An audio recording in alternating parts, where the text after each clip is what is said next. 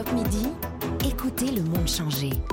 Patrick Cohen. Bonjour Jean-François Kahn. Bonjour. Mémoire d'outre-vie aux éditions de l'Observatoire, c'est le premier tome de vos souvenirs de journalistes, de citoyens, de témoins du siècle.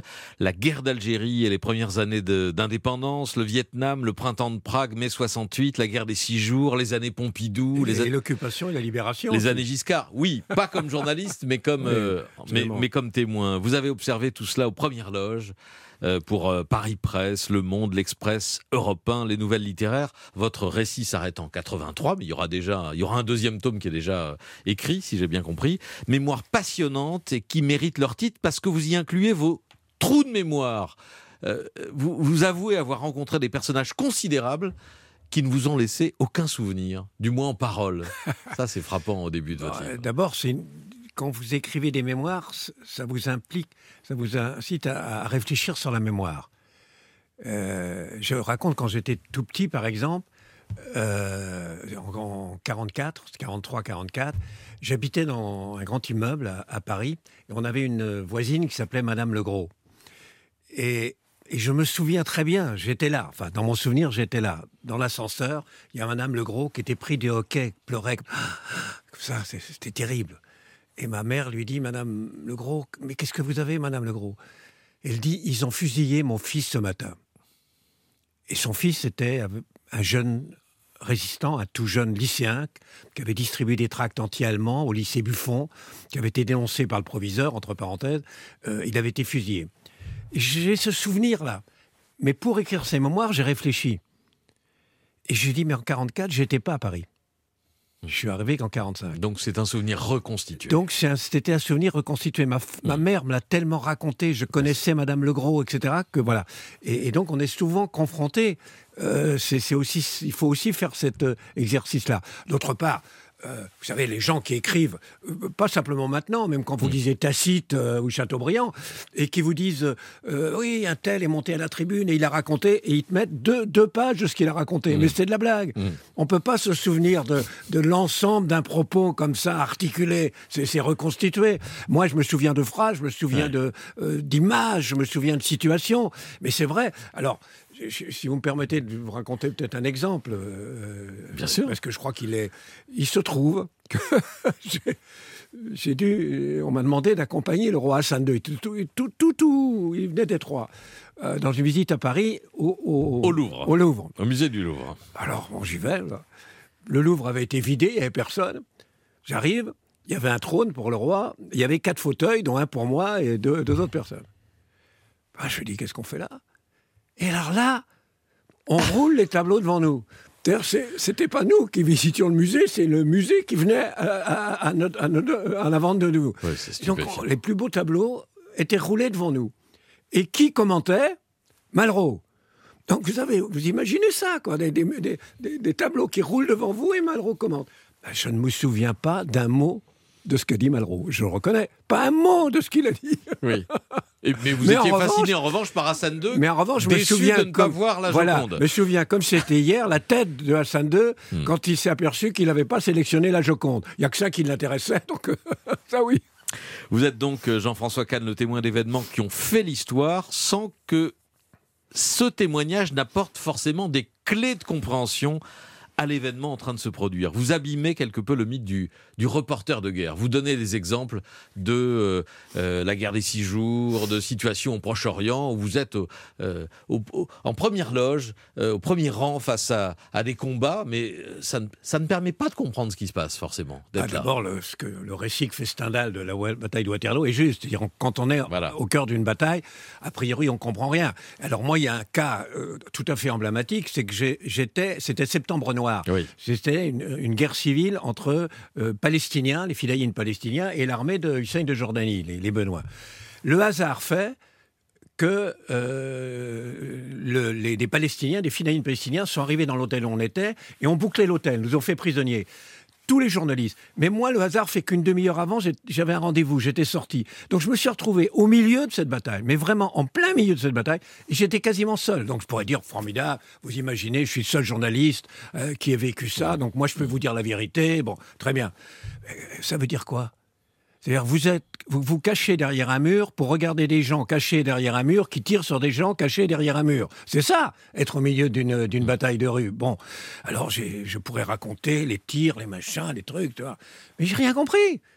Et je ne savais pas qui ceux avait qui étaient gagné. dans l'hôtel, eux, Voilà, moi je ne savais pas avec qui avait gagné à la fin. Mm. Et ceux qui étaient dans l'hôtel, qui n'avaient rien vu, Mm. qui avaient écouté les radios, Tel Aviv, Le Caire, euh, ils m'ont raconté, ils m'ont expliqué ce que j'avais vu. Mm. Et ils m'ont dit qui avait gagné, et c'est grâce à eux que j'ai compris ce que j'avais vu. Voilà, il y a aussi ça. vous écrivez J'ai eu des fiertés en tant que journaliste, mais je ne me suis jamais senti fier d'être journaliste. J'ai toujours traîné ce boulet psychologique, être à côté. À côté, c'est-à-dire pas dans le mythe de la neutralité journalistique? Bon, ça n'existe pas, la neutralité. la Oui, neutralité, vous avez des pages là-dessus. oui. On est soi-même, on ne on peut, pas- on peut pas censurer ce que l'on est, on peut faire un effort de, si, d'honnêteté si on peut. Honnêteté, voilà. Euh, mais l'objectivité, l'objectivité, on est un sujet. Euh, par définition, notre vision est subjective, même si on lutte contre ça. Euh, mais il se trouve que j'ai pas été journaliste par vocation, j'ai été journaliste par hasard. Euh, moi, j'avais des vocations, euh, plein de vocations. D'abord, j'en avais une qui m'a obsédé très longtemps. Je rêvais d'être à la tête d'une entreprise de verticale du cochon. C'est-à-dire qui exploite absolument tout ce qu'on peut faire avec un cochon. Ça, c'était ma grande... un grand, si vous imaginez. Bon, le hasard fait que j'ai été journaliste très tôt, à 21 ans en plus. Bon, Euh, mais c'est vrai que n'ayant pas eu, n'ayant pas forcément euh, eu la vocation de l'être, Hmm. je l'ai toujours fait avec une certaine distance. Voilà. C'est pour ça aussi que vous avez très tôt éditorialisé. Qu'à Europe 1, euh, pendant six ans, vous avez présenté un journal de 8 heures qui était accompagné euh, Bon, ça, de parti que- pris et d'un éditorial. C'est parce qu'on me l'a proposé. Oui. Euh, Il y a des hasards. Euh, Je crois que personne, alors c'est pur hasard, personne aujourd'hui d'encore vivant, à Mmh. mon avis, Mmh. ne peut, n'a vécu ce que j'ai vécu, ne peut raconter ce que je raconte pour l'avoir vécu. Mais c'est L'ensemble de grands événements que vous. c'est c'est impossible. Hmm. Il y en a qui sont plus vieux que moi, mais qui n'ont pas euh, vécu ça. Mais c'est le, le pur hasard. Et entre autres hasards, justement, moi je suis à, à Paris Presse, un journal plutôt de droite. Euh, or, le général de Gaulle euh, décide de prendre le tournant euh, de l'Algérie algérienne, puis finalement de l'indépendance de l'Algérie. Or, le journal étant de droite, ceux qui couvraient la guerre d'Algérie étaient plutôt Algérie française. Hein Mais moi, j'avais jamais caché, j'étais tout jeune, que j'étais pour l'indépendance de l'Algérie, que je pense que, que finalement il fallait négocier. C'est pas pour des raisons d'ailleurs de sympathie pour l'ennemi, mais au contraire par patriotisme. Hmm. Je pense que ça nous plombait, ça plombait la France euh, d'une façon terrible. Donc pas patriotisme, j'étais vraiment pour bon. Euh, ils ont été, ils ont dû prendre le tournant, Paris Presse, hein, parce qu'ils étaient quand même assez proches du gouvernement. Alors, c'est incroyable parce que tous les types qui étaient, je fais une anecdote, mais vous allez voir, tous les, tous les types qui étaient vraiment très à droite, Algérie française, etc., ils étaient très mécontents. Il y en a qui sont partis, il y en a qui, ont parti, font, qui sont partis, font des minutes. Et surtout, il y en avait un, euh, ils lui disent, mon petit, euh, tu fais de la politique, mais ça y est, tu peux plus faire de la politique, on prend un tournant, et quand même, le type était très, très, très marqué. Mais comme il t'aime bien bouffer, tu vas faire une rubrique gastronomique. Type, il hurle. Comment? Quel déshonneur, rubrique gastronomique, moi, etc. Bon, or, c'était Henrigot qui va s'associer avec Millot et ça va faire sa fortune. Et moi, et, et tout à coup, il se retourne vers moi. J'étais quand même tout jeune. Et c'était les vedettes qui allaient en Algérie, c'était les, les grandes stars. Il se retourne vers moi. Écoutez, puisque vous avez pour, plutôt pour euh, cette politique-là, ben vous prenez le relais et vous allez en Algérie. Donc le hasard fait que je me suis retrouvé comme, comme ça. ça euh, en Algérie. Et ensuite, c'est vrai, absolument, tous les grands conflits, les grandes révolutions, je, je, je m'y suis trouvé. Vous voulez euh, un petit extrait, un petit bout de vos années européens? Extrait d'un édito du 10 février 70 à propos euh, d'une histoire oubliée, hein, mais c'était l'histoire d'un citoyen israélien qui était en conflit avec son pays sur sa nationalité israélienne et juive à la fois. Voilà la fin de votre édito. Jean-Paul Sartre demandait déjà, il y a 20 ans, dans un ouvrage célèbre, Qu'est-ce que c'est qu'être juif? Et il répondait en substance C'est être regardé comme juif. D'ailleurs, on le sait, au nom d'une logique intégrationniste, certains affirmaient que le capitaine Dreyfus, celui de l'affaire Dreyfus, n'était pas juif dès lors qu'il se sentait français.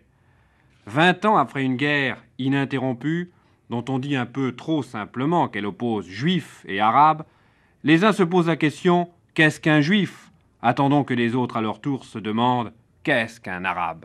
Jean-François Kahn, un édito de 1970 dans le journal de 8 heures, donc sur Europe 1, où on vous a laissé euh, d'ailleurs la liberté de c'est- faire le journal Ah oui, et moi, j'ai- été incroyablement libre sur Europe 1 jusqu'au jour où j'ai été viré. Mais ça, je trouve que c'est clair, c'est net, c'est propre. Mais autrement, avant d'être viré, j'ai toujours été bon. 7 ans, j'ai été libre. Mais cette, cette phrase, moi, je suis catholique. Enfin, il se trouve que mes, mes, mes parents m'ont fait baptiser, je suis religieux, j'ai fait ma première communion et tout, et tout, et tout. Je pourrais vous réciter la messe en latin, je ne l'ai même pas oublié. Oui, parlez Ma mieux le latin que l'anglais, ce que vous faites remarquer. Ma Mm. grand-mère est. ma, ma grand... J'ai une grand-mère euh, euh, catholique, une arrière-grand. Enfin bref, euh, tout ça. Mais en fait, le fait que vous... j'ai un nom juif, Cannes, en fait, je suis regardé par juifs comme juif et par les antisémites et par les juifs. Donc évidemment, ça, ça, euh, c'est fondamental. Quoi. À la fin, le, le nom, ce- c'est vrai que ce, qu'on est dans le regard d'autrui vous fait, quoi, vous construit. des grands événements. Et puis, euh, ici ou là, euh, l'une de vos passions qui ressurgit comme ça, la, chanson. Vous racontez, anecdote stupéfiante, comment vous avez invité euh, Jacques Brel à donner un récital euh, dans le sanatorium où vous étiez enfermé pour cause de, tuberculose. Il était à peine connu, il n'avait sans doute pas encore donné de récital, c'est incroyable. Et puis on parlait d'oubli, de trou de mémoire, vous citez des chansons, des refrains dont vous ne pouvez pas vous défaire, même les plus idiots comme celui-ci. Le soleil marocain. Je pense à toi, à toi, oh ma jolie. Voilà, vous citez ça dans, dans le livre comme, comme une chanson idiote, euh, Ah non, non, c'est coloniale. C'est une chanson colonialiste, c'est pas une chanson idiote du tout, elle est très, très sentimentale, mais c'est une chanson colonialiste. Oui. Mais je j'avais aucun conscient qu'elle était une chanson colonialiste. Moi, il y a deux trucs comme ça qui m'a frappé, c'est ça, et un cantique qui est J'irai la voir un jour, là-haut, oui, j'irai voir Marie Oui. dans ses plus beaux Oui. atours, là-haut, là-haut, oui, j'irai voir Marie. Ça m'avait frappé. ça Il y a des milliers de souvenirs et qu'on ne pourra pas épuiser ici même euh, tout de suite avec vous. Jean-François Kahn, Mémoire d'outre-vie, c'est donc le tome 1. Je me retourne sidéré, sidéré donc par tous ces événements dont vous avez été le témoin. Merci d'être venu Merci. à Europe Midi. Europe Midi, Patrick Cohen.